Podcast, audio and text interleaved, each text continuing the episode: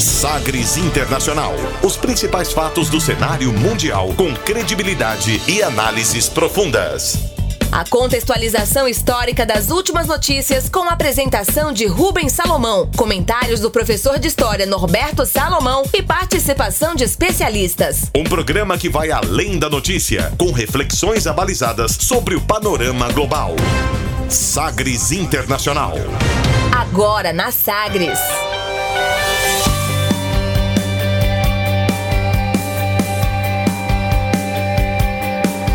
Olá, seja muito bem-vindo a mais uma edição do Sagres Internacional. Estamos chegando, edição número 84. Aqui comigo, Rubens Salomão, e a partir de agora com você, ouvinte Sagres, os fatos precisos e análises credenciadas sobre os principais temas mundiais. E você confere nesta edição o tema do dia. A crise na Bulgária e a luta pela renúncia de Boiko Borisov primeiro-ministro de Israel afirma que, se dependesse dos palestinos, o conflito na região nunca terminaria. Donald Trump volta a pedir que seus eleitores votem duas vezes, mas a prática é ilegal. Bolívia denuncia Evo Morales em Haia por crimes contra a humanidade. Itamaraty revoga status diplomático de representantes do governo Maduro da Venezuela aqui no Brasil. E ainda a música mais tocada nas paradas da Austrália. Fique ligado, Sagres Internacional está no ar. Você conectado com o mundo. Mundo. O mundo conectado a você. Sagres Internacional. Como sempre, o programa conta com a produção, comentários do professor de História e Geopolítica, Norberto Salomão. Oi, professor, tudo bem? Olá, Rubens. Olá, os nossos ouvintes, tudo bem? E aí, estamos aqui mais uma vez, né, na nossa 84 edição, não é isso? Já. Para refletirmos aí sobre esse incrível e maluco cenário internacional. É, hoje nós vamos falar sobre o Batman dos Balcãs. Aí, ó, tá vendo? Que coisa, hein? Mas de Batman só tem o um nome, só. né? Seria aquele Batman da, do universo paralelo ali, né? de herói não tem nada. É. é, na Bulgária. É um dos temas aqui do programa de hoje. A gente começa o Sagres Internacional conferindo uma declaração de destaque nesta semana. Agora, as frases bem ou mal ditas por aí. Sim, pero la cantina... man in the world, that's the question. Abre aspas.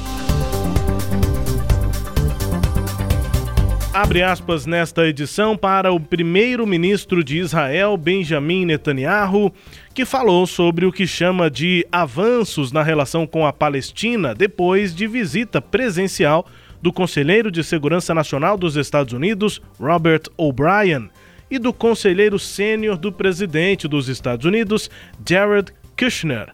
Netanyahu valoriza a recente participação dos Estados Árabes na discussão de paz entre Israel e palestinos e o chamado Plano Trump de Paz para a região. Abre aspas para o primeiro-ministro de Israel, Benjamin Netanyahu. On the 100th anniversary of the Balfour Declaration, three years ago, they were suing Britain. They planned to sue Britain for the Balfour Declaration. So if it's uh, if we have to wait for the Palestinians, we would have to wait forever. Well, no longer two things have changed that. The first thing is the Trump plan, and the second thing is the willingness of Arab states, supported enormously by the United States of America, to advance peace without a Palestinian veto. The Trump plan is the first realistic initiative for an Israeli Palestinian peace. Israelis and Palestinians won't have to leave their homes, no one will be uprooted areas of uh, Jewish population and areas vital to Israel's security are envisioned being incorporated to sovereign Israel, and Israel retains overriding security control in the areas west of the Jordan River, both on the ground and in the air. O que foi que foi que? Para traduzir o que disse aí Benjamin Netanyahu, que mais uma vez está aqui no nosso quadro Abre aspas, né? Israel sempre é, traz destaques interessantes do cenário internacional, ainda mais por conta desse conflito eterno entre árabes ou palestinos e os israelenses. Toda, toda semana tem notícia. A gente é. só não fala toda semana porque seleciona para dar lugar para outros também, né? O mundo. Isso. Mas é, Israel sempre um quadro de tensão ali, né? Pois é, e aí nessas declarações, se você gastou o seu inglês, né, falou em inglês aí o Netanyahu, porque como eu disse, ele estava falando logo depois dessa reunião que teve com autoridades dos Estados Unidos, uma sequência do anúncio que foi feito ali entre os Emirados Árabes e Israel. Esse era o assunto principal, economia, é, negócios ali, né? O mercado, mas ele também falou sobre essa relação entre Israel e Palestina, abre aspas. No aniversário de 100 anos da Declaração Balfour, há três anos, isso aconteceu em 2017, a Declaração Balfour é de 1917. Então o, Netanyahu contava ali. Pode falar rapidinho dessa declaração Balfour? É muito rápido. Deixa eu só terminar essa frase então dele, que aí a contextualização fica mais precisa, professor, porque olha só, o Netanyahu diz: no aniversário de 100 anos da Declaração Balfour, há três anos, os palestinos estavam processando a Inglaterra ou planejaram processar a Inglaterra por conta da Declaração Balfour. Ou seja, se tivermos que esperar os palestinos, nós teremos que esperar para sempre.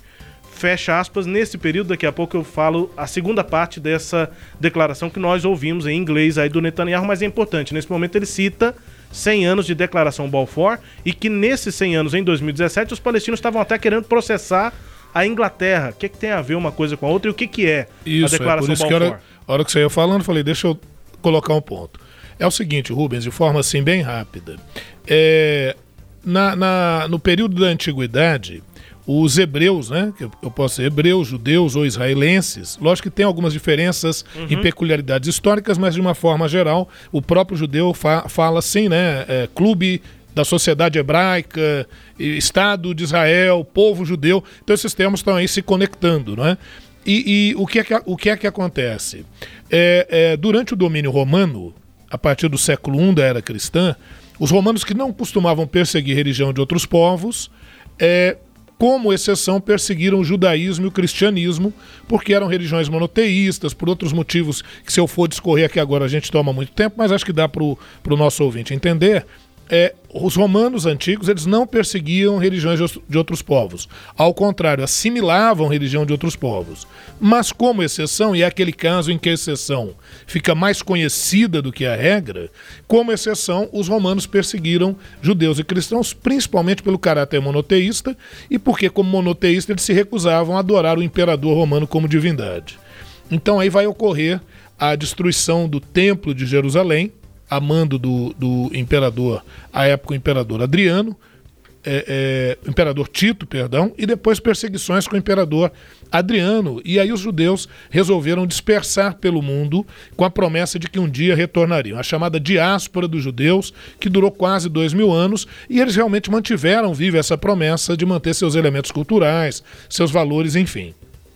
Uh, no século XIX, a segunda metade do século XIX, a Europa passa por uma onda de nacionalismos, nacionalismo alemão, pan-germanismo, uh, nacionalismo russo, pan-eslavismo, o, o, nacionalismo extremado é, é, francês, o revanchismo francês, enfim, e judeus europeus, quer dizer, elementos que mantêm a cultura judaica, são de origem judaica, mas nasceram na Europa, principalmente ali naquela região da Alemanha, da Polônia, da Áustria, eles começaram a produzir textos, é, destacando-se aí a figura de Theodor Herzl, que escreveu um livro chamado O Estado Judeu, dizendo que era o momento dos judeus é, é, retomarem aquela promessa feita há quase dois mil anos ao pé do Monte Sião. Então o movimento chamou Sionismo, Movimento Nacionalista Judaico. E, e, eles quiseram apoio da Inglaterra naquela altura, Inglaterra, França, que tinham influência ali no Oriente Médio, mas não conseguiram nada porque estava prestes a ocorrer a Primeira Guerra Mundial. Só que aí, durante a Primeira Guerra Mundial, Inglaterra e França necessitaram de auxílio econômico.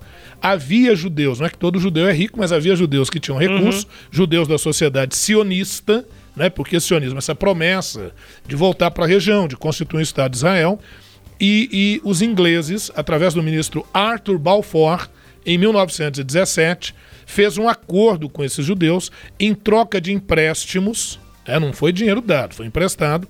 Então, além dos juros, a Inglaterra se comprometeu nessa declaração Balfour a, em caso de vitória na Primeira Guerra Mundial, apoiar a volta dos judeus para a Palestina e a apoiar a criação de um Estado judeu na região.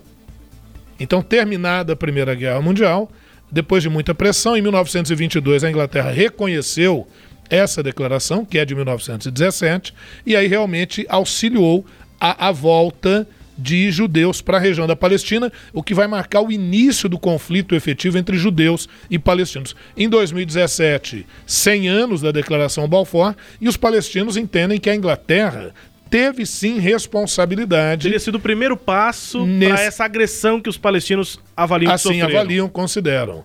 E aí, entrando na fala do, do próprio Netanyahu, ele está dizendo se for esperar os palestinos, não tem acordo de Isso. paz. Bom, é, é, é, injusta essa afirmação que ele coloca, não porque ele esteja errado. Realmente há grupos palestinos radicais, mas é injusta porque a coisa ocorre de lado a lado, inclusive o próprio Netanyahu não colabora muito, eu diria talvez até em nada, para que essa paz se estabeleça, porque a proposta do Netanyahu é que os palestinos se submetam a todas aquelas condições que Israel viera a impor a eles. Então, aí assim não funciona, né? É, e a questão é que essas imposições já estão se dando na prática com o apoio dos Estados Unidos. Aí eu vou seguir na tradução dessa segunda parte aqui da declaração de Netanyahu que nós ouvimos em inglês. Ele diz então no finalzinho que eu disse agora há pouco que nós é, teríamos que esperar para sempre se dependesse dos palestinos. E aí ele continua, diz o seguinte, abre aspas, mas não mais. Duas coisas mudaram isso. A primeira é o plano de paz Trump, ou plano Trump de paz, e a segunda coisa que mudou é a boa vontade dos Estados Árabes que foram apoiados enormemente pelos Estados Unidos para avançar na paz sem um veto palestino. O Plano Trump de Paz é a primeira iniciativa realista para uma paz árabe-israelense. Nenhum dos dois povos precisará deixar suas casas ou abandonar suas raízes. Áreas de populações judaicas e vitais para a segurança de Israel deverão ser incorporadas à soberania de Israel e manteremos o controle de segurança das áreas a oeste do Rio Jordão, tanto pelo solo quanto pelo ar. Fecha aspas. Essa segunda parte já dá o, o, o tom, né? O, o tom é, atual, né, é, professor, com esse plano Trump de Paz, é, é, o é, Trump Plan, né? O Isso. Plan Trump é, do presidente é, junto com o Netanyahu que está impondo sim as vontades de Israel lá na região. Pois é, aí o pessoal vai perguntar, está vendo? Então Trump não está conseguindo é, estabelecer um acordo de paz na região, enfim, né? Pois é, não é bem assim. Olha o que acontece. Nós tivemos o acordo de Oslo-Washington em 1993, depois é, o Oslo-Washington II, Oslo, né, lá na, na Noruega, uhum.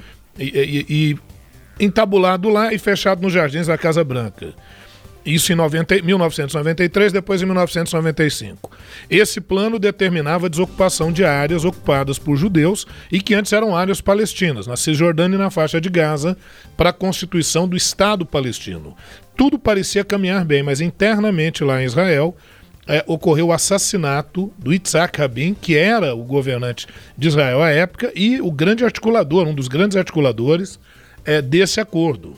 Então, o que acontece? De lá para cá, o mundo foi sofrendo uma guinada cada vez mais para um lado conservador, para uma retomada de elementos de beligerância, quer dizer, de guerra, e é, a questão palestina ela foi perdendo uh, espaço e apoio, principalmente depois dos atentados ao World Trade Center. É, mas o que, que, é? Palestino tem a ver com isso? Não, não é isso. É porque, uh, como grupos terroristas ligados a setores islâmicos radicais é que foram responsáveis pelo ataque, é, a causa palestina ela foi perdendo o apelo internacional que tinha. Esse é um primeiro ponto. E um segundo ponto importante é uma aproximação econômica muito clara dos Estados Unidos com atores da Liga Árabe. A Liga Árabe foi uma liga que originariamente foi formada Uh, nos anos 50, né, nos anos 40 para 50, e que teve à frente o presidente do Egito, Nasser, presidente Nasser, que é um mito lá, né? Na, é uma espécie de Getúlio Vargas lá, né? Gamal Abdel uhum. Nasser, mito lá no Egito. Então a Liga Árabe ela surgiu justamente para impedir a criação do Estado de Israel, inclusive quando houve a primeira guerra árabe-israelense, daí para frente. Só que a Liga Árabe ao longo do tempo ela foi ganhando outra conformação. Por exemplo, é, no início dos anos 80 foi assinado o primeiro acordo entre países árabes e Israel, envolvendo o Egito e pegando uma coroninha ali a Jordânia, a chamada paz de Camp David. E, e dali para frente a Liga Árabe ela nunca, ela nunca teve uma, uma união consistente. Sempre há interesses divergentes ali e é justamente ali que os Estados Unidos entram, que a Inglaterra entra naquela velha lógica do dividir para dominar. Nós vimos em edição passada aqui, não foi na edição propriamente imediatamente edição passada, mas em edição anterior, quando nós falamos desse é, acordo entre os Estados Unidos e os Emirados Árabes e Israel. Quer dizer, essa aproximação de Emirados Árabes com Israel, de outras áreas do mundo árabe com Israel, isso tem colaborado significativamente para o enfraquecimento da causa palestina. E o, o Netanyahu tem como seu grande aliado o Donald Trump. O Trump está em plena campanha eleitoral. Uma das acusações ao Trump seria, obviamente, o fato dele não colaborar com a paz internacional. Então, Trump tem feito assim algumas ações pontuais, uh, eu diria até é, é, muito habilidosas, né, para demonstrar que ele tem colaborado sim nesse sentido de levar a paz internacional, que ninguém poderia reclamar disso então. Só que, na verdade, né, Rubens e ouvintes, o que a gente observa é que esses planos eles vêm assim de uma forma um tanto quanto maliciosa, né? A, a, são planos assim meio cavalos de Troia. Quer dizer, dá uma aparência, uma fachada de acordo de paz, mas na, só no discurso, porque, na verdade, nas entranhas do processo, não leva em conta os dois lados, que é o que está acontecendo hoje é, com a questão dos palestinos lá no Oriente Médio a Sérvia agora, né, uma aproximação do, do Trump com o, o, leste europeu, com a Sérvia, com a Croácia. É, a Sérvia também já disse que vai transferir a sua sede de embaixada pra, de Tel Aviv para Jerusalém. É, o comunicado oficial veio inclusive do Netanyahu, né? Junto Isso. aí perto dessas declarações, quando ele recebeu autoridades dos Estados Unidos, falou sobre a Palestina, sobre esses avanços para ele, né, na visão dele de paz na região. E ele também fez questão de citar isso, né? Agradeço ao meu amigo, presidente da Sérvia, pela decisão de reconhecer Jerusalém como a capital de Israel e por transferir a embaixada do seu país. E aí, de acordo com o governo israelense, a mudança deve acontecer em julho do ano que vem, 2021. E com isso a Sérvia segue então os Estados Unidos e a Guatemala, que até agora transferiram Isso. as embaixadas de é, Tel Aviv Guatemala que vai ali na, na, pegada dos Estados Unidos, mas aí a gente vai vendo que a questão palestina vai sendo, e as pretensões palestinas vão sendo atropeladas, não é? é aqui no Brasil, o presidente Jair Bolsonaro também, até durante a campanha, e depois, quando assumiu, falou isso, que ele transferiria a sede da embaixada do Brasil também para Jerusalém, mas ele chegou, como, como o mundo árabe é um grande comprador de produtos brasileiros, ele disse, olha, eu tenho a pretensão de transferir, não sei quando, e aí, óbvio, ele vai tentando fazer um jogo lá, tanto com o Trump, quanto com, com o mundo árabe, com o mundo é, israelense, enfim. Agora, é uma afirmação que eu fiz é, também em programas anteriores. Essas eleições nos Estados Unidos elas serão muito importantes para dar o tom das relações internacionais no mundo. Né? Então aqui não vamos levar nem para o lado, nossa, se o Trump ganhar vai ser um desastre. Não, porque aí a gente estaria partidarizando aqui. É né? lógico que a gente tem assim um olhar e uma preferência, mas buscando manter assim um olhar crítico, né? porque eu não gosto muito do termo imparcial, acho um termo muito perigoso, mas um olhar crítico, o que a gente vai observar é isso. Uma vitória do Trump pode reforçar, sim, essas práticas, práticas como a do presidente Putin, né, envenenando provavelmente adversários, uhum. a prática do, do, do, do Lukashenko na Belarus, né, que falamos, foi o nosso tema do programa passado, né? Enfim, é, é, reforçar esses governos conservadores, é, não só a direita, viu? Seja a direita ou a esquerda. Porque nesses pactos também, veja, o, o Trump também não está fazendo essa discriminação tão profunda, a não ser no discurso interno de combater comunistas, enfim. Então, isso que a gente está vendo de plano Trump, eu nunca vi nome tão bem aplicado, porque é um plano que é muito maior do que esse simplesmente no, no Oriente Médio, na região do Oriente Médio. Mas que o que, que é isso então, professor?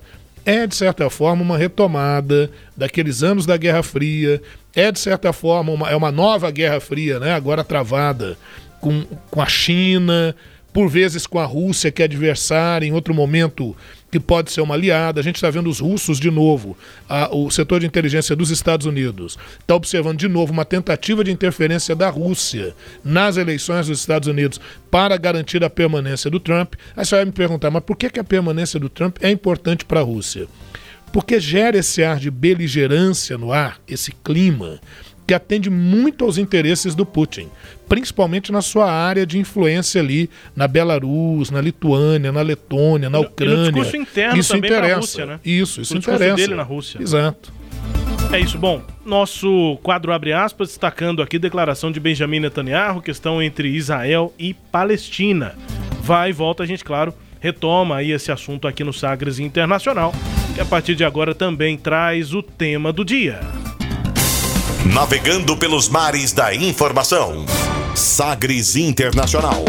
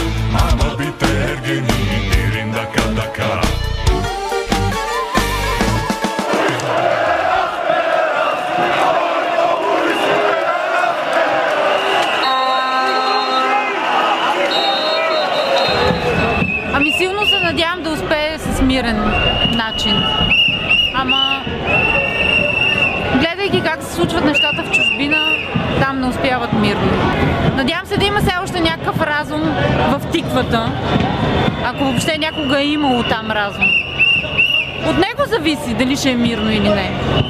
На неговата съвещ ще е.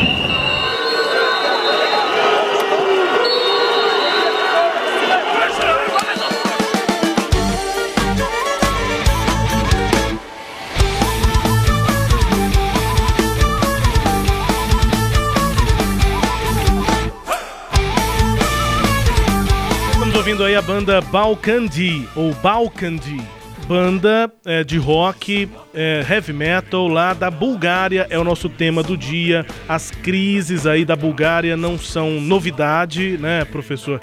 Na rápida pesquisa aqui, o professor provavelmente vai falar sobre tudo isso, mas manifestações nas ruas, né, lá de é, Sofia, capital da Bulgária. Sim, professor. A melhor pronúncia é Sófia. Sófia. Sófia. Pois é. é. Já viu manifestações lá naquele período do fim da década de 80, 89, 90 manifestações. recentemente, 2013, 14, novas ondas. E agora nós estamos aí com dias, já estamos chegando perto de 60 dias seguidos de manifestações, principalmente na capital Sófia. E uh, a gente traz, portanto, a Bulgária para nosso tema do dia. Estamos ouvindo essa banda aí que é é importante no cenário do rock na Bulgária e na região. É uma região que tem principalmente influências aí do rock, né, do heavy metal e da música eletrônica. E essa é uma banda que faz essa relação. A gente também vai ouvir música folclórica tradicional da Bulgária, mas já dá para ter alguns elementos aí nesse rock pesado, né, da banda Balkanji. É, depois nós ouvimos alguns trechos aí de protestos já nas ruas, esses dessa última semana e uma manifestante falando. Ela não foi identificada pela reportagem do The Guardian, mas ela disse o seguinte: eu, sincera e fortemente, espero que a mudança possa acontecer sem violência e pacificamente. Mas, como podemos ver em outros países, a mudança é difícil, tudo depende dele. Dele quem? Primeiro-ministro Boyko Borisov se vai ser pacífico ou não. É tudo da consciência dele, na responsabilidade dele, fecha aspas. O que é que está acontecendo? Conflitos entre manifestantes e polícia têm deixado diariamente pessoas feridas e presas, né?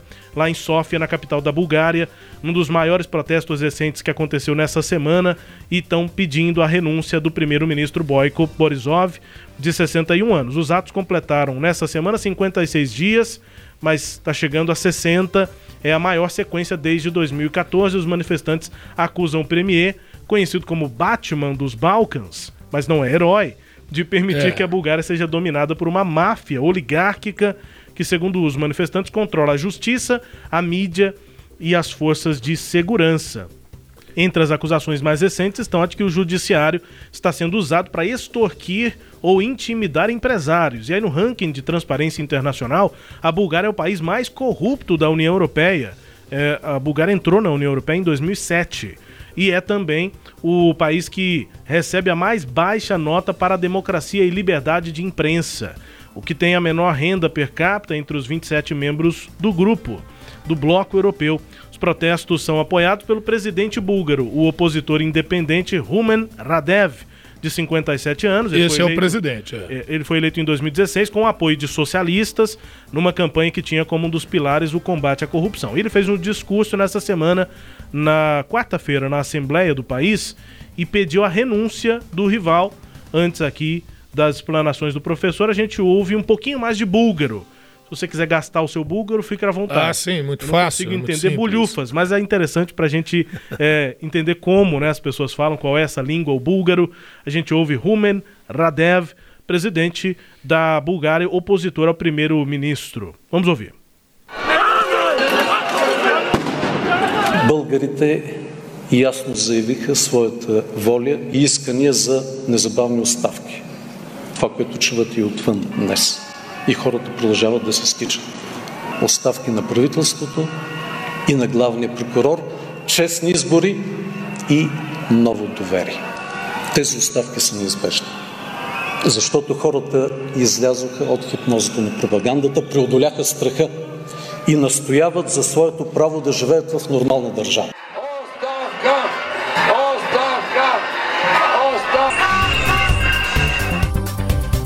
Fala aí do presidente búlgaro, né, Rumen Radev, é, a gente ouviu ao fundo também ali ainda, né, manifestações, alguns dos gritos, né, palavras de ordem dos manifestantes na capital Sófia e em várias oportunidades houve confronto com a polícia. O que que disse o Radev? Aí a gente traduz, abre aspas, os búlgaros claramente apresentaram sua vontade e exigem renúncias imediatas. É o que se pode ouvir nas ruas hoje e mais pessoas estão se juntando. Renúncias do primeiro-ministro e do procurador-geral. Eleições justas e uma nova confiança. Essas renúncias são inevitáveis porque as pessoas se levantaram da hipnose da propaganda e superaram o medo. Querem o direito de viver em um país normal disse o Radev nesse discurso nessa semana. Professor, ele é opositor ao Borisov. Isso, é. Ele, ele, ele é do partido. Tem o apoio socialista, tem apoio da esquerda. E o, o, o Borisov já tem apoio da direita. O partido do Borisov é um partido conservador, né, mais à direita. E é, é, aí uma pergunta que é feita, né? Por que o pessoal critica tanto a, a Belarus, com as manifestações que tem lá contra o Lukashenko, e no caso da, da, da Bulgária, a coisa assim vai de leve. A Bulgária faz parte da União Europeia, então houve críticas até agora, para a União Europeia não vai falar nada. A questão é que há uma proximidade muito grande, política, do, do, do primeiro-ministro da Bulgária com a Angela Merkel, com o partido da Angela Merkel na Alemanha que também é ali uma centro-direita. Centro-direita. Né? Então, isso, alguns dizem que isso tem arrefecido. Mas agora, essa semana, e diante dessas manifestações, tem ocorrido críticas sim. Agora, o que, o que é que acontece com, com a Bulgária? A Bulgária né, é, uma, é, é um, o povo búlgaro é um povo bem antigo ali na região, data ali do período ali do final do Império Romano, então final da Antiguidade entrando para a Idade Média. Eles são eslavos, né, origem origem eslava, que são aqueles povos que estão ali na região, né, Rubens? Russos, iugoslavos, né, que são os eslavos do sul, pessoal ali da Sérvia, enfim. Outra coisa, onde é que fica a Bulgária, afinal de contas? Fica no leste europeu. Então está na Europa, é um país da Europa, está na Península Balcânica, por isso que até o apelido do, do, do primeiro-ministro lá é Batman dos Balcãs, né? Mas por que Batman? Ele é bombeiro, foi guarda-costas, faz uma, uma, uma progressão política em cima dessa questão de austeridade. É mais ou menos assim, não sei se o pessoal aqui tem uma ideia disso, mas alguém que vem de um meio militar ou de um meio belicista e que fala que vai colocar ordem na casa. Só que, curiosamente, ao assumir o poder desde 2009, desde 2009, ao assumir o poder, é, ele favoreceu plenos poderes para o procurador-geral. Seria o chefe do MP. Né? Então o cara tem carta branca. Só que esse sujeito age só de acordo com o que ele e os grupos que ele protege é, é, é, fazem. Então a população começou a se cansar disso, porque ele veio com uma proposta. Imagine você, né? Alguém vem com uma proposta de combater a corrupção e de combater privilégios, só que faz isso de forma setorizada e mantém privilégios de outros grupos. E a coisa ficou pior agora porque há denúncias de que é, é, essa máfia, digamos assim, que se implantou no governo, segundo os críticos do governo do primeiro-ministro, está também é, é, é realizando uh, pressões sobre a classe empresarial, sobre a imprensa. Então é, é um quadro complicado.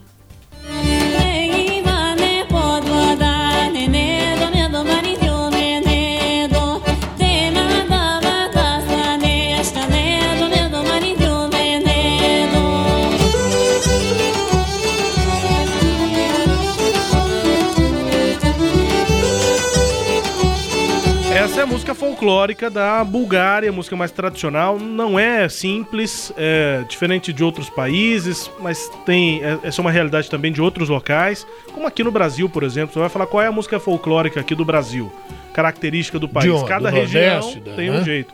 Lá na Bulgária também é mais ou menos assim, cada região tem músicas diferentes, tem danças diferentes. Essa aqui, esse é um estilo mais geral, que abrange o país inteiro, esse estilo aí com vários instrumentos, uma música bastante complexa e que a gente também pode ver alguns elementos naquele rock que começou, iniciou aqui o nosso tema, que faz essa, esse link entre o heavy metal e a música tradicional búlgara, professor. Pois é, Rubens, eu costumo brincar dizendo que os Balcãs, a Península Balcânica, é a esquina do mundo. né? Porque quando a gente não tem aquele negócio, vamos encontrar na esquina, no bar da esquina. É isso, quer dizer, é um encontro. Então a influência ali é muito grande, porque está entre a Europa a- ao sul ali a África e a Ásia, né, o Oriente Próximo. Então, e, e mais um pouco você tem dentro da região euroasiática a, a Rússia. Então há uma influência muito grande de tudo isso, né? Só para vocês terem uma ideia, na, na- na região dos Balcãs, você tem lá Sérvia, Croácia, Bósnia, Eslovênia, Macedônia, Bulgária, Grécia. Então olha, olha a região, né? Fantástico. Assim, esse, eu costumo dizer essa coxa de retalhos, inclusive étnica. Outra coisa, tem búlgaros em outros países, essa etnia búlgara em outros países ali do leste europeu também. Bom, é, um, um rápido, uma síntesezinha, né, para a gente se localizar. A Bulgária já teve reinos independentes durante o período ali romano, mas depois passa a ser um domínio do Império Bizantino consegue posteriormente a sua independência em relação ao Império Bizantino, mas passado algum tempo o domínio passa a ser turco-otomano.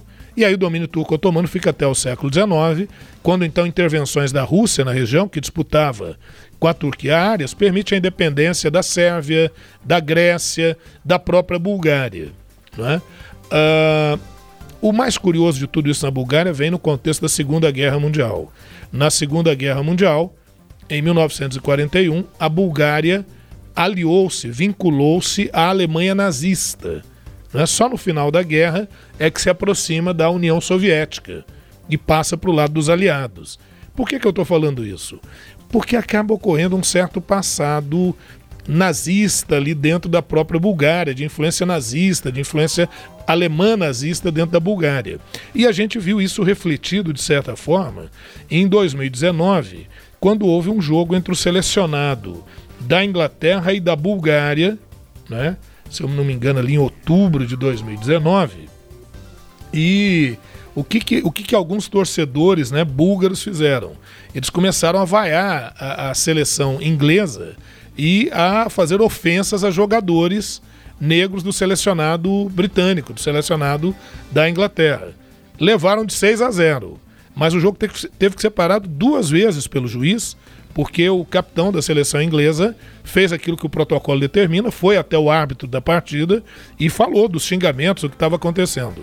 Esse grupo, não bastasse isso, ainda fez gestos nazistas, fez aquela tradicional saudação nazista, né? Então veja que por que, que isso ocorre, né? Ah, há um passado, há uma relação disso ali e, e principalmente quando o socialismo na região, no leste europeu, entrou em crise, isso permitiu que alguns grupos também de direita fossem despontando né, na área do leste europeu, inclusive ali na Bulgária. Parece que você queria falar alguma coisa, Rubens? Não, não, é isso. Tô só curioso aqui com, Ah.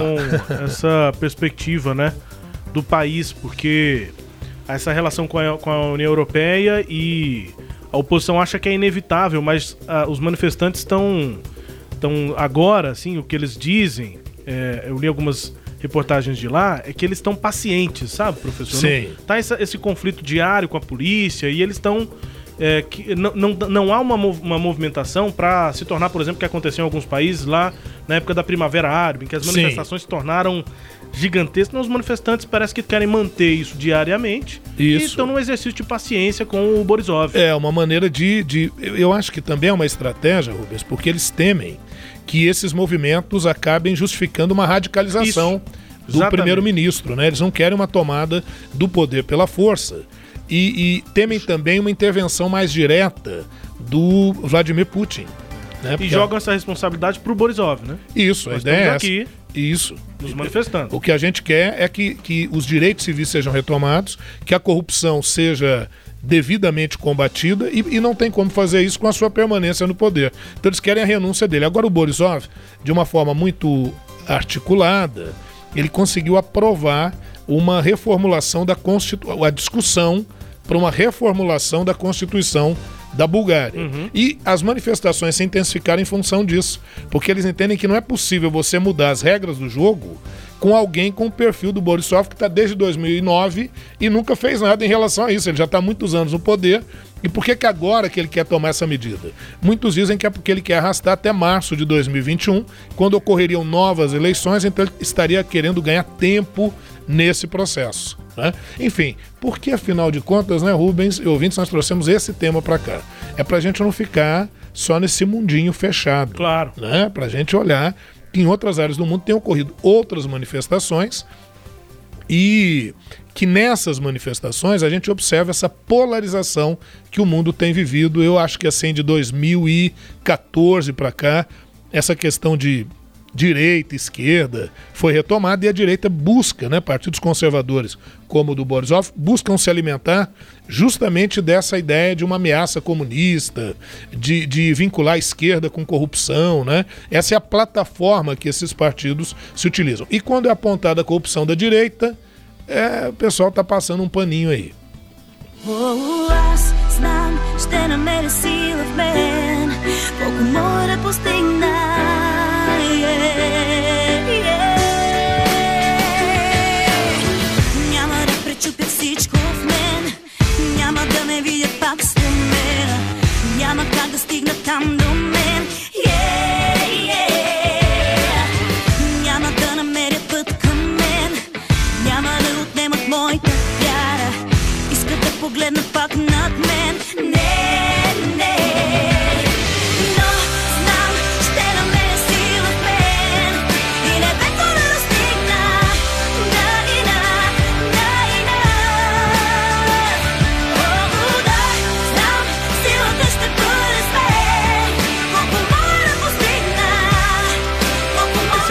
Rock pop, assim, né?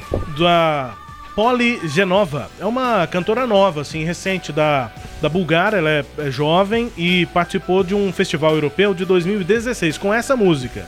Depois, em 2018, ela voltou ao festival com uma outra música e ficou em quarto lugar. Mas é um nome novo aí desse rock um pouco mais popular, mais pop, né? Da, da Bulgária, que tem essa marca, como eu já disse, do heavy metal, do rock mais pesado. Nós uhum. também já ouvimos aqui essas músicas.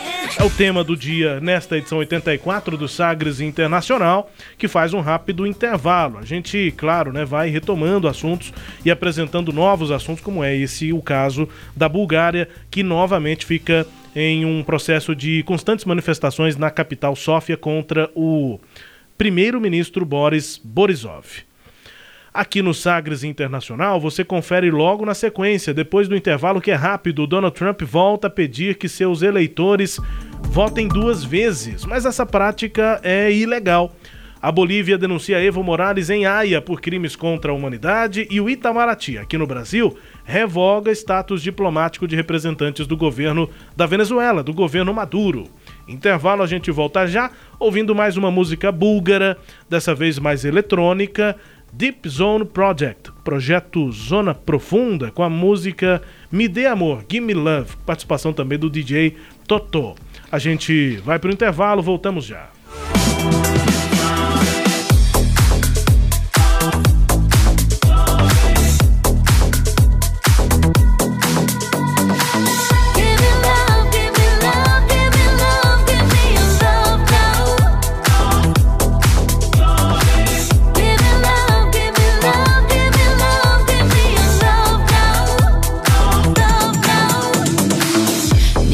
Бъде случайно. А тръгна по пътя с лъжите си. Във връзките мачкам ги трайно. Но в мен ти остана завинаги. Късам и блъскам, чупа и хвърля. Всяка сълза от очите ми. Няма да моля и да говоря. Ти си в графа мечтите ми. Виждам себе звук. Само ти си тук. Само ти си тук, тук, тук. Усещам ти дъха. Харесва ми така. Харесва ми така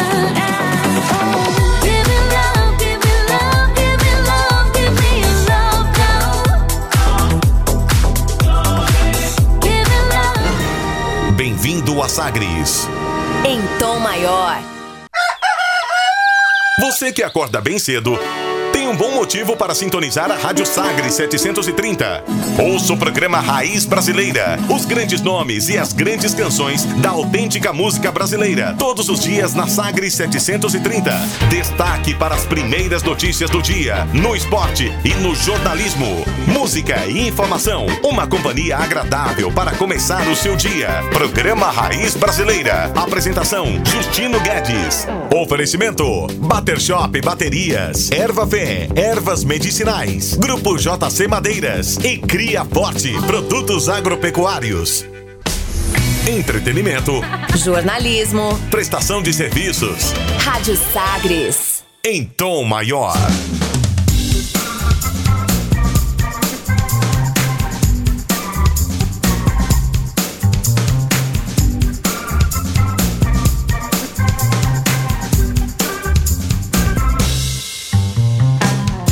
Volta com o Sagres Internacional. Na minha apresentação, Rubens Salomão, com os comentários do professor de História e Geopolítica, Norberto Salomão. A partir de agora, para girar as informações pelo mundo.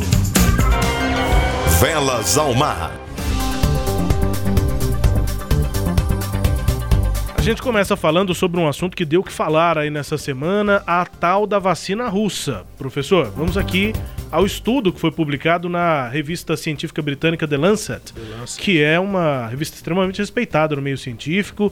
Esse estudo envolveu testes com 76 pessoas por 42 dias nos dois primeiros estágios de desenvolvimento da vacina. Resultados preliminares eh, desse estudo sobre a Sputnik 5, é o nome da vacina do governo russo, eh, diz ter conseguido criar, portanto, imunidade contra o coronavírus. Os autores do estudo são do Centro Nacional de Investigação de Epidemiologia e Microbiologia, o Instituto Gamaleya, que está desenvolvendo a vacina. Segundo eles, não houve resultados adversos da Sputnik 5, Spu- Sputnik 5 entre as pessoas testadas e o composto conseguiu provocar uma re- resposta imunológica. A vacina vem provocando polêmica no mundo, com alguns países interessados em comprá-la, mas ao mesmo tempo vozes da comunidade científica vêm com ceticismo essa, esse desenvolvimento aí né, da vacina russa, já que as pesquisas foram conduzidas de forma muito acelerada e sem passar por todos os estágios que são normais. Enquanto isso, a Rússia promete começar a imunizar seus cidadãos em outubro. No Brasil, o governo do Paraná assinou um memorando de cooperação para ter acesso à Sputnik 5. É, a vacina foi testada em duas fases nesse estudo da, publicado na Lancet, sendo aplicada em cada fase em 38 adultos saudáveis, com idades entre 18 e 60 anos. E na primeira fase, testou-se estabelecer se a vacina era ou não segura, sem provocar danos ao corpo das pessoas. Na É, os segunda efeitos fase, colaterais, né? é, os autores, então, na segunda fase, disseram ter identificado a eficácia da Sputnik 5, ou seja, ela não apresenta riscos e gera, sim, imunidade ao novo coronavírus, mas são testes iniciais. Agora sim são publicados, porque antes a gente tinha mais ou menos só a palavra do Vladimir Putin. Isso. Agora já é um primeiro estudo que aponta, assim, uma eficácia aí da, da vacina russa. É, tomara que a vacina tenha essa eficácia. Infelizmente, o problema é que a terceira fase, que precisaria de um, de um espectro maior de observação, não foi feito. Parece que vai ser feito na prática, né? A gente vai ter um laboratório aí, né? Ao vivo em né? cores, né? E esse é um- é- essa é uma questão. Mas realmente a, a- essa pandemia ela tem exigido essa celeridade. A gente não sabe se vai dar certo, né? Mas parece que também não tem muita saída. Os chineses também estão correndo, a Inglaterra, em Oxford, né? A vacina de Oxford também está correndo. Então a tentativa é justamente essa. Agora, o que a gente vai começar a observar agora é o seguinte: é um movimento anti-vacina que vai ganhando corpo, afirmando que é, isso tudo tem sido muito rápido, que as pesquisas dizem que uma vacina não pode ser aprovada com menos de 3, 4, 5 anos, né? Como ocorreu num daqueles encontros do presidente Jair Bolsonaro com a sua com, com seus seguidores ali, né? Aquele encontro que ele sempre faz, que uma mulher diz: Olha, eu sou farmacêutica e tal, uma vacina não pode ser colocada, não deixa, presidente, com menos de 14 anos e tudo. E o Bolsonaro fala: Mas ninguém vai ser obrigado a, a vacinar, né? Não vai obrigar ninguém a vacinar. Essa discussão vai ser retomada. Eu já falei disso aqui, falei da revolta da vacina, quando políticos da época quiseram se aproveitar e afirmaram que as pessoas devem ter o direito até de ficar doente, se elas quiserem.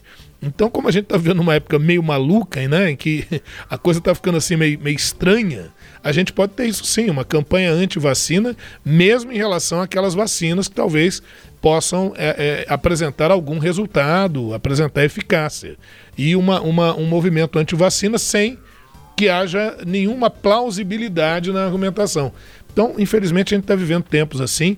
Tomara que venham vacinas, que elas sejam eficazes para que a gente possa sair dessa condição, porque nós já estamos aí, nós perdemos um ano praticamente todo, é. né, Rubens? É, esse é um grande problema.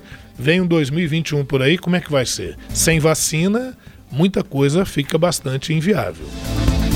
Bom, estamos aqui falando de Goiás para o Brasil e para o mundo. Aqui no nosso estado não voltam aulas presenciais nas escolas nesse ano de 2020. Há, haverá avaliações para 2021. Lá na França, Três dias depois vol da volta às aulas, o país teve de determinar o fechamento de 22 escolas por conta de casos comprovados de infecção pelo novo coronavírus. Dez dessas escolas estão no território europeu, 12 na ilha Reunião, que fica no Oceano Índico.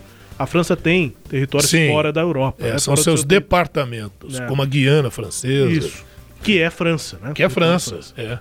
Além das escolas inteiras, eh, entre 120 e 130 turmas também foram fechadas, segundo anúncio feito pelo ministro da Educação da França, Jean-Michel Blanquer. Ou Blanquer? Blanquer? Blanquer. Blanquer, com R no fim. O ministro explicou à Rádio Europe One que as escolas são fechadas quando há mais de três casos confirmados. É isso. A é, escola é um lugar de aglomeração mesmo, você vai colocar todo mundo ali. Né? Melhor lugar para a gente pegar um resfriado, escola, né? Não tem como. Todo mundo num ambiente que está fechado, a sala de aula. Então isso Por é, horas, né? Isso, fica, é, é bem complicado. E, e, e, a gente pede que o Brasil observe isso que está ocorrendo em outros lugares. A decisão tomada aqui em Goiás parece ser bem pautada, não é? Uhum. E outra coisa, se houver alguma modificação e que a gente possa voltar, façamos isso. Agora, não, o que não é possível é arriscar a vida de pessoas, né? Isso é que a gente não pode fazer. Em primeiro lugar, a saúde, a vida, e depois a gente vai gradativamente fazendo outras coisas. Isso não é até assim adágio popular? Né? A gente precisa de saúde, o resto a gente corre atrás. Exato. É isso. É, esse é preservar a saúde em primeiro lugar.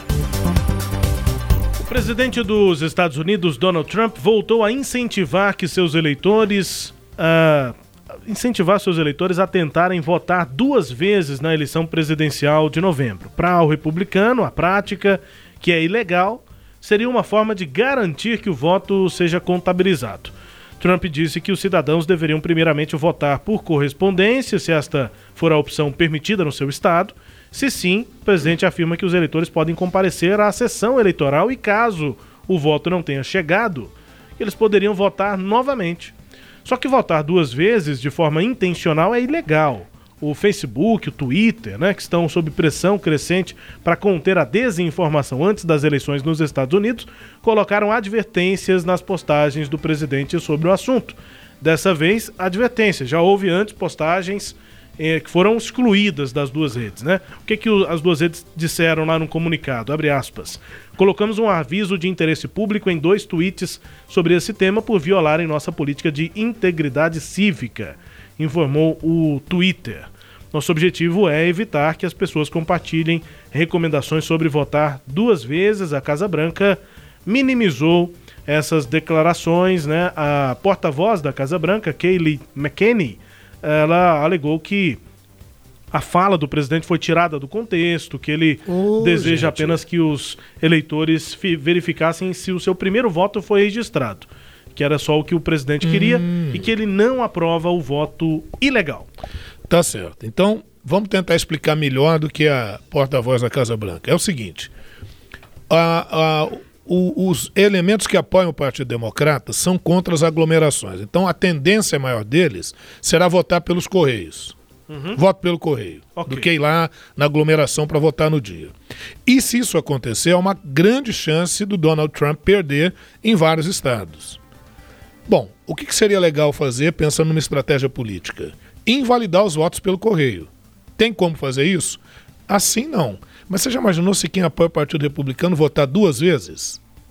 Isso vai caracterizar a fraude que ele tanto fala que ocorre nos votos pelos Correios. Isso invalidaria o voto pelos Correios, invalidando esses votos, ele ganharia nesses estados em que ele poderia é. perder. Provavelmente uma bela estratégia. invalidaria todos os votos pelo correio, Isso. inclusive os que ele recebeu, Sim. mas também o que os democratas receberam e eles não vão votar claro, presencialmente. Porque qualquer instrução dele, vote pelo correio, vá até a sua sessão é.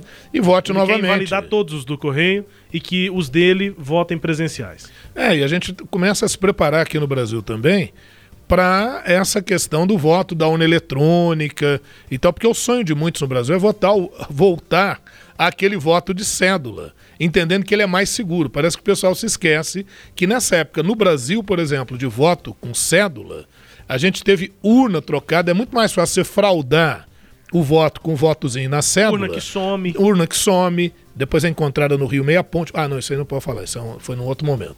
Ou seja, né? Então, o, o que que acontece? É. é, então o que que acontece? voto na urna eletrônica. Ah, não, então aí não tem, não tem corrupção, não tem problema, não tem fraude.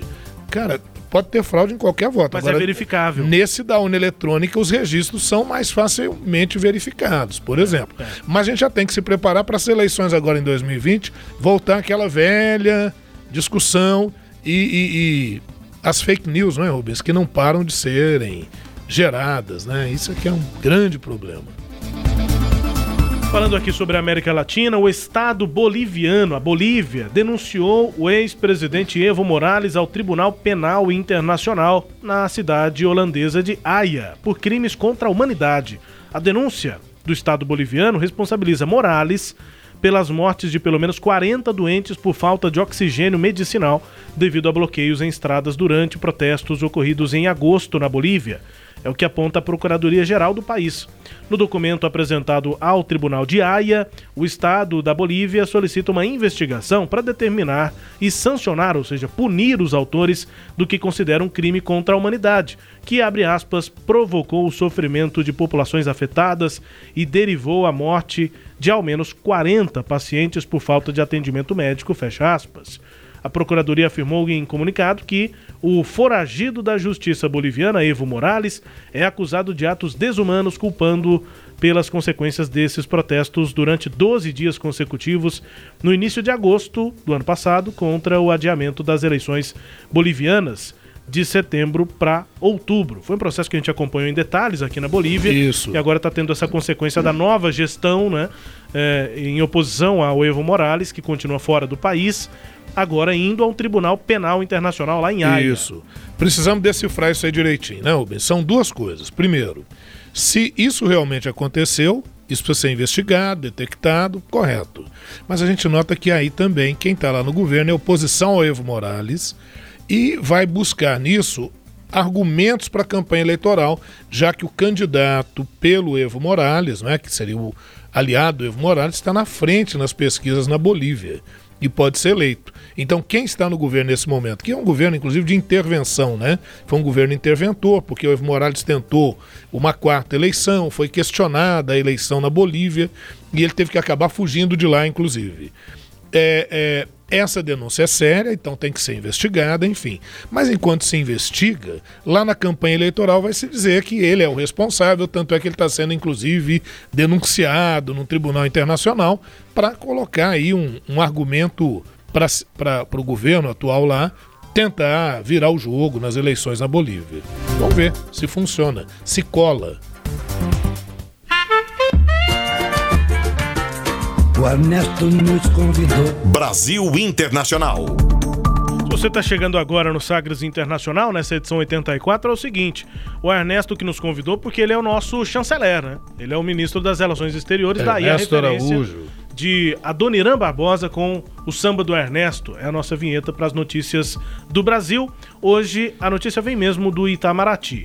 O Ministério das Relações Exteriores, comandado pelo Ernesto Araújo, anunciou que formalizou a declaração de representantes do governo chavista da Venezuela do presidente Nicolás Maduro como persona non grata no Brasil isso significa que o corpo diplomático ligado ao governo Maduro aqui no Brasil não é mais aceito como representação legítima da Venezuela. O termo jurídico do latim indica que esses venezuelanos não são bem-vindos em solo brasileiro como funcionários de governo.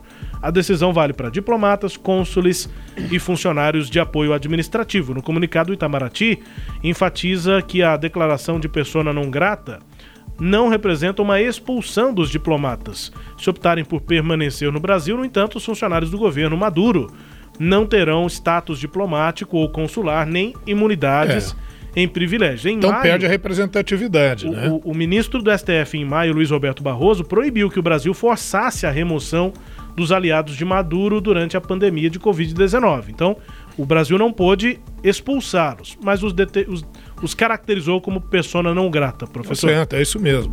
É, eu acho que é essa posição, olha o que eu vou falar, é bem coerente com aquilo que o governo entende em relação ao governo da Venezuela, né? porque o Brasil não reconhece a legitimidade do governo Maduro. Né? Inclusive chegou a apoiar o Guaidó como sendo o presidente é, é, como é que é? Seria interino, interino. Né? lá da, da Venezuela. Autoproclamado. Autoproclamado presidente, exatamente. Que também não colou. Não colou também. O Guaidó, como liderança de oposição na Venezuela, perdeu força e não apareceu outra ainda, né? Exato. Vamos embora nessa edição 84 do Sagres Internacional, sem antes conferir música bem tocada pelo mundo. Hoje vamos à Austrália. É um DJ é, britânico, Commonwealth, né, professor? Sim. Que Commonwealth é a comunidade é, comum, é isso? Isso, isso. Que é relacionada à Inglaterra, que tem vários países além isso. daquelas do Reino Unido. É. Uma comunidade maior, é. inclusive a Nova Zelândia, a Austrália, é, Nova Zelândia, países na Austrália, África. Índia, Paquistão, aquelas que foram as colônias, mas que consideram a, a rainha como a soberana. Se né? curvam para a rainha. Sim, e, e, consideram que tem laços culturais e tudo. É, após a Segunda Guerra Mundial se estruturou, né? Essa, essa entidade, né? comunidade. Né? Essa comunidade, né? Bom, então na Austrália, um DJ britânico, Joel Corey, com a música Head and Heart. Você ouve, daqui a pouco a gente vai embora.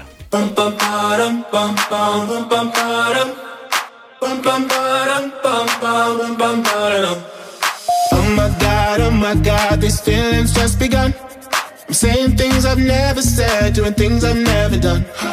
Oh my god, oh my god, when I see you, I shoot it right.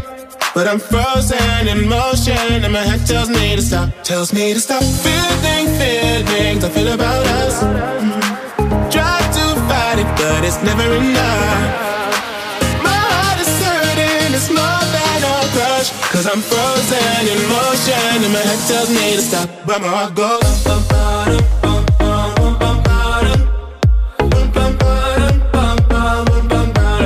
Oh oh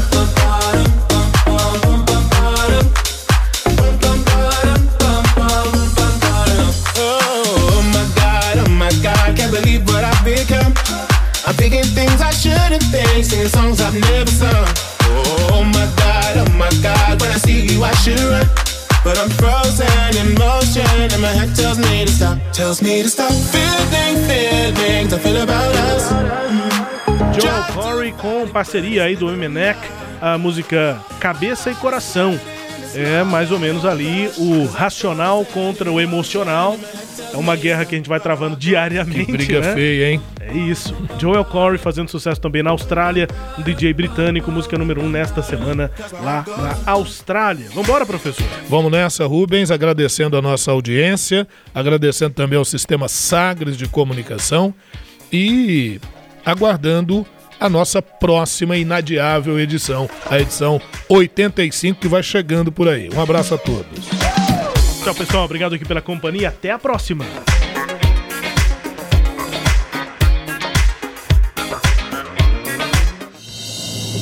Você ouviu Sagres Internacional.